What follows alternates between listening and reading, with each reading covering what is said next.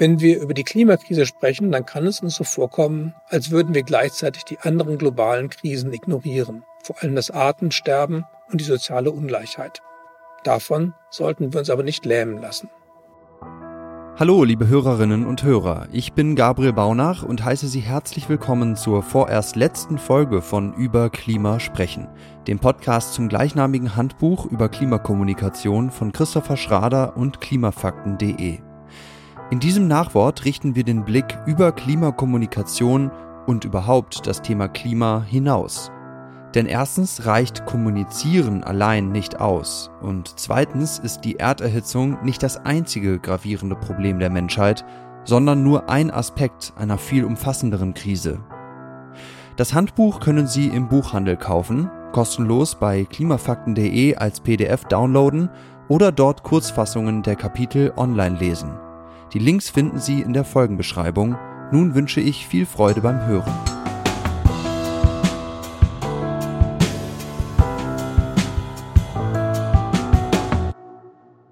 In den meisten Fällen ist es das Ziel von Klimakommunikation, Verhaltensänderungen zu bewirken. Die im Handbuch und hier im Podcast beschriebenen Maßnahmen der Klimakommunikation zielen dabei oft eher auf individuelle Veränderungen im Verhalten von Einzelpersonen. Dieser Fokus auf konkrete Veränderungen im Leben der Menschen ist richtig und wichtig. Ohne einen Wandel unserer Gewohnheiten und Vorstellungen scheitert der vor uns liegende Weg zu einem Leben im Einklang mit den natürlichen Lebensgrundlagen, nämlich aller Wahrscheinlichkeit nach. Aber dieser Ansatz führt auch mitten hinein in ein Dilemma. Einerseits nützen Verhaltensänderungen einzelner Personen relativ wenig, solange sich die allgemeinen Bedingungen in der gesamten Gesellschaft nicht ändern. Niemand kann allein entscheiden, ob mehr Radwege gebaut werden, ob innerdeutsche Flüge verboten werden, ob Zugfahren günstiger wird oder ob es im Supermarkt veganes Hackfleisch zu kaufen gibt. Solange die strukturellen Rahmenbedingungen die alten bleiben, erfordert ein klimaschonendes Leben mehr Zeit und Geldaufwand und ständige Entscheidungen.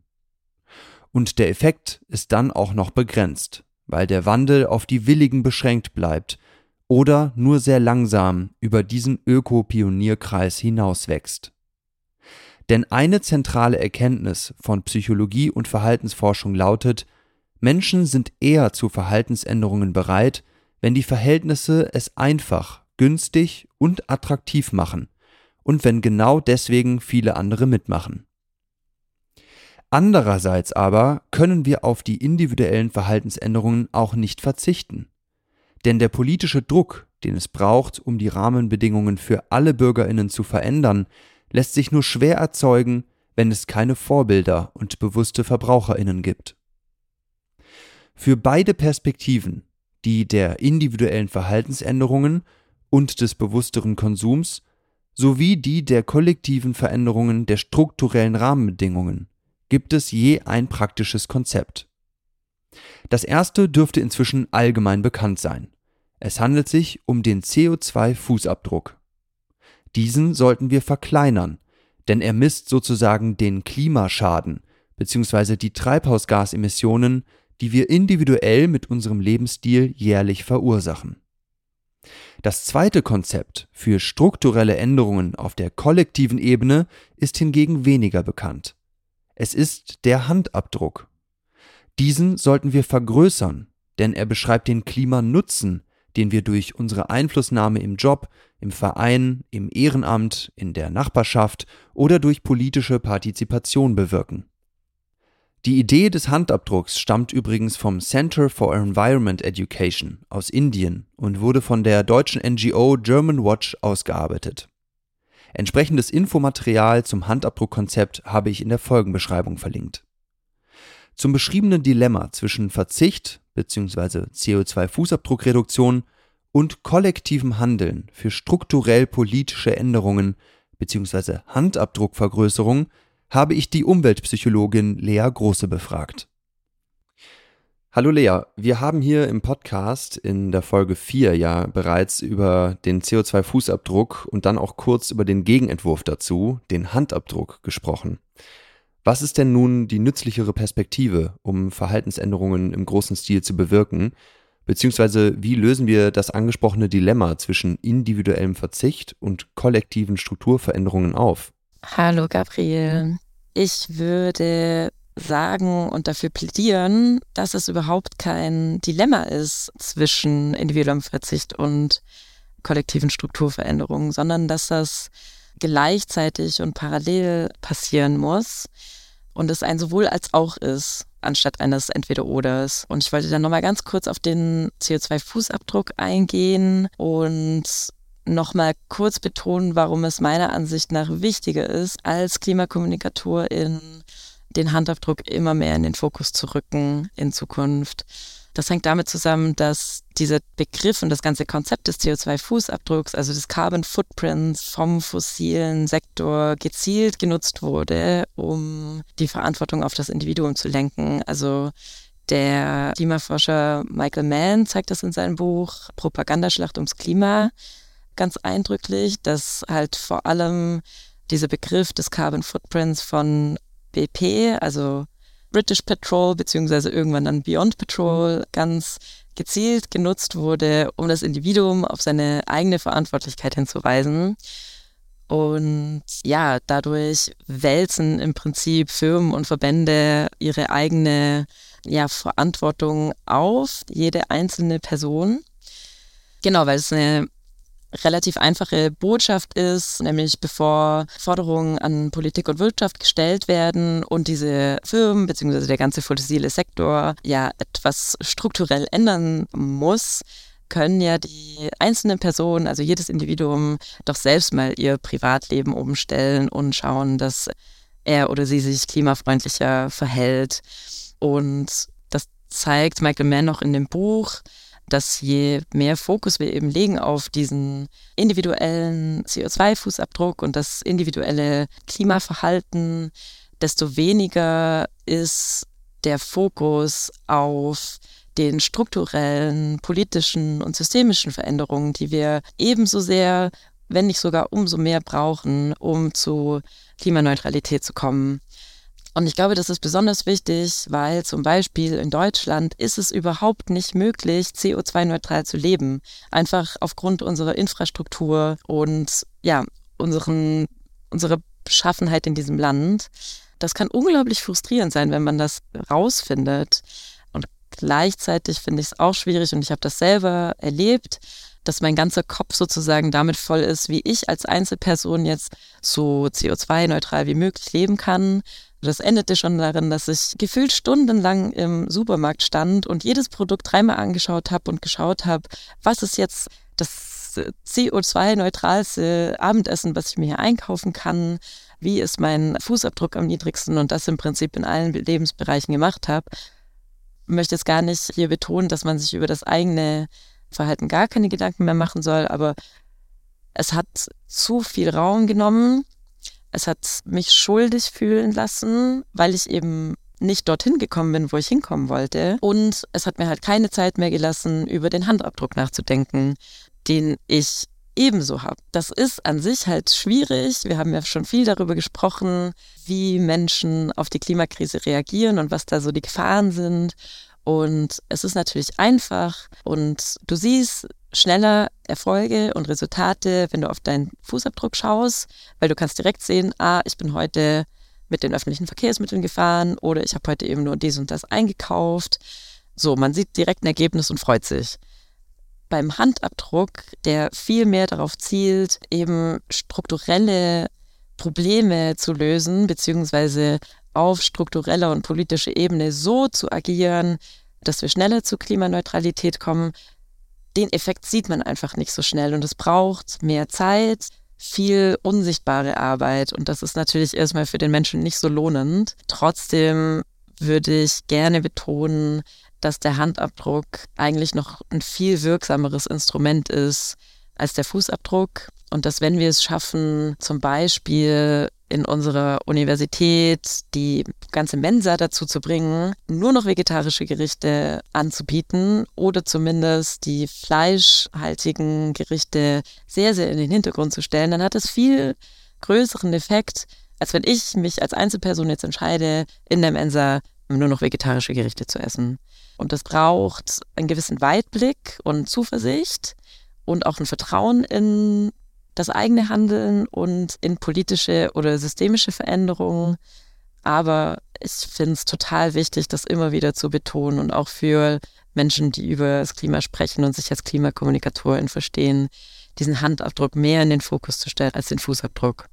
Vielleicht ist der Begriff des Handabdrucks noch gar nicht so bekannt bei allen LeserInnen.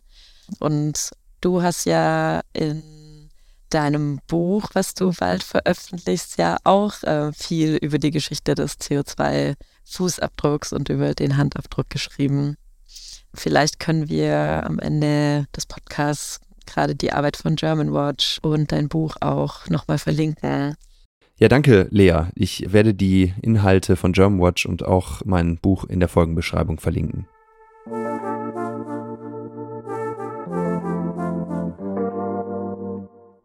Gut, unser Zwischenfazit lautet, wir sollten in unserer Klimakommunikation also nicht nur auf die Reduktion des CO2-Fußabdrucks pochen, sondern auf die individuelle und die politische Ebene achten. Das Dilemma, dass Veränderungen im Alltag den Wandel von Rahmenbedingungen erst möglich machen, aber für sich allein genommen nur von begrenztem Wert sind, müssen wir dabei einfach aushalten. Es geht nicht um entweder oder Denken, sondern um einen sowohl als auch Ansatz. Nun müssen wir den Blick allerdings noch einmal weiten. Denn die Klimakrise ist zwar enorm dringend, aber auch nur ein Aspekt einer viel umfassenderen Krise, in der sich die Menschheit gegenwärtig befindet. Zeitgleich zur Erderhitzung befinden wir uns nämlich im sechsten globalen Massensterben der Arten, welches zu einem Kollaps oder Teilkollaps der globalen Biodiversität und Nahrungsketten führen kann. Außerdem lässt die Beschaffenheit unseres Wirtschaftssystems die Vermögenskonzentration gefährlich zunehmen, ohne die noch immer herrschende Armut aufzulösen, die Folge ist, dass die Ungleichheit sowohl international zwischen Ländern als auch national zwischen verschiedenen Milieus und Einkommensklassen zunimmt. Ein mögliches Leitbild, das all die ökologischen und sozialen Krisen der Menschheit in einem Modell einbettet, ist die sogenannte Donut-Ökonomie der britischen Wirtschaftswissenschaftlerin Kate Raworth. Wie der Name bereits vermuten lässt, handelt es sich bei der visuellen Darstellung des Modells um einen Donut, oder einer Art Rettungsring, der einen äußeren und einen inneren Rand hat. Der äußere Rand ist die ökologische Decke, die sich an den planetaren Grenzen ausrichtet. Der innere Rand des Donuts oder Rettungsrings ist das soziale Fundament in Bezug zu den 17 Entwicklungszielen der Vereinten Nationen. Auf welche weiteren ganzheitlichen Lösungsansätze er bei seinen Recherchen für das Handbuch gestoßen ist, erklärt uns der Autor Christopher Schrader. Hallo Christopher, im Nachwort des Handbuchs schreibst du über eine neue philosophische oder kann ich sagen spirituelle Ausrichtung, die wir brauchen, um den Weg, der vor uns liegt, erfolgreich zu meistern. Was hat es damit genau auf sich? Hallo Gabriel. Das, was wir als Menschheit mittlerweile angerichtet haben, also die Erderhitzung, das Artensterben, die herzzerreißende Armut und soziale Ungerechtigkeit, das führt bei vielen dazu, ihre Rolle als Mensch zu überdenken, ihre Stellung im Gefüge der Welt. Darum wollte ich im Nachwort den Blick von der Klimakrise aus aufweiten, aber gleichzeitig verhindern, dass sich die LeserInnen verloren fühlen, weil sie nun gar nicht mehr wissen, wo sie mit ihrem Engagement anfangen sollen. Dafür braucht man eine Art Weltbild, glaube ich, und du hast ja schon die Donutökonomie angesprochen. Sie kombiniert eine wissenschaftliche mit einer humanitären Perspektive, um zu erklären, was menschliches Leben in Würde und im Einklang mit den Grenzen der Natur bedeuten kann. Das schaffen wir als Welt ja gerade beides nicht. Dieser Blick ist vielleicht für den einen oder die andere zu kühl, auch weil man dem nicht unbedingt nehmen kann, was man nun selbst tun soll. Dafür fand ich die Gedanken von Charles Eisenstein, einem Philosophen, wichtig und hilfreich. Er sagt, dass die Trennung, die wir Menschen zwischen uns selbst und allem anderen errichtet haben, zu den grundlegenden Ursachen der vielen Krisen gehört. Dazu zählen auch die Trennungen, die entlang der Linien von Gender, Klasse, ethnischer oder regionaler Herkunft und so weiter zwischen verschiedenen Menschengruppen gezogen werden. Anstelle der Trennungen sollten wir Eisenstein zufolge die Verbindungen und die wechselseitigen Abhängigkeiten sehen Und zwar als strategisches Prinzip für unser Handeln, damit sich auch etwas ändert. Aus dieser Verbundenheit folgt, dass die Krisen verknüpft sind. Damit können wir alle dort anfangen, wo uns unsere Hilfe am dringlichsten und effektivsten erscheint, ohne ein schlechtes Gewissen zu haben, dass wir nicht auch noch genauso viel Herzblut in andere Aspekte investieren. Du schreibst im Nachwort auch über den Begriff Interbeing, also auf Deutsch Intersein, der dieses Verbundenheitsgefühl, glaube ich, ausdrücken soll. Ich kenne den Begriff des Interseins aus der Lehre des buddhistischen Zen-Meisters und Friedensaktivisten Thich Nhat Hanh. Brauchen wir in unseren säkularisierten westlichen Gesellschaften also wieder mehr Religion im Ursprungssinne des Wortes, also Religio, eine Rückbindung, zum Beispiel an die Natur? Nein, das würde ich nicht unbedingt sagen. So interessant es für manche sein kann, wenn man dem Ursprungssinn von solchen Wörtern wie Religion nachspürt. Aus dem Kapitel über das Framing wissen wir doch, dass die Assoziationen von Kirche und Frömmigkeit weiterhin mitklingen werden, wenn nicht sogar jemand einen solchen Aufruf absichtlich missversteht. Das spaltet dann, glaube ich, eher, während es das Ziel doch sein muss, beim Klimaschutz möglichst alle mitzunehmen. Es gibt viele Wege zu der Überzeugung, dass wir unsere Lebensweise grundlegend ändern müssen. Viele Menschen würden eher zurückschrecken, wenn wir Klimaschutz irgendwie spirituell oder weltanschaulich aufladen. Die hören vielleicht tatsächlich auf rationale Argumente und sie leiten das Streben nach Gerechtigkeit und Nachhaltigkeit aus den Menschenrechten und Verfassungsgeboten wie Würde und Gleichheit ab. Für andere ist tatsächlich ein spirituelles Erlebnis, über die eigene Stellung in der Welt nachzudenken, also über sich selbst hinaus.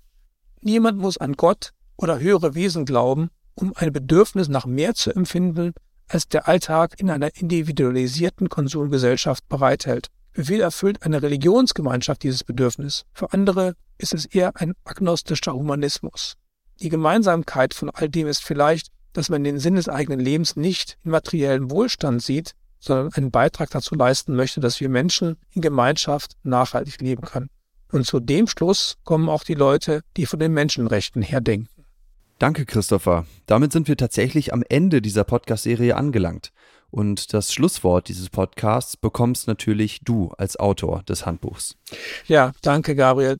Also zunächst mal möchte ich mich bei allen ZuhörerInnen für ihre Aufmerksamkeit bedanken und für die Zeit, die sie diesem Podcast gewidmet haben.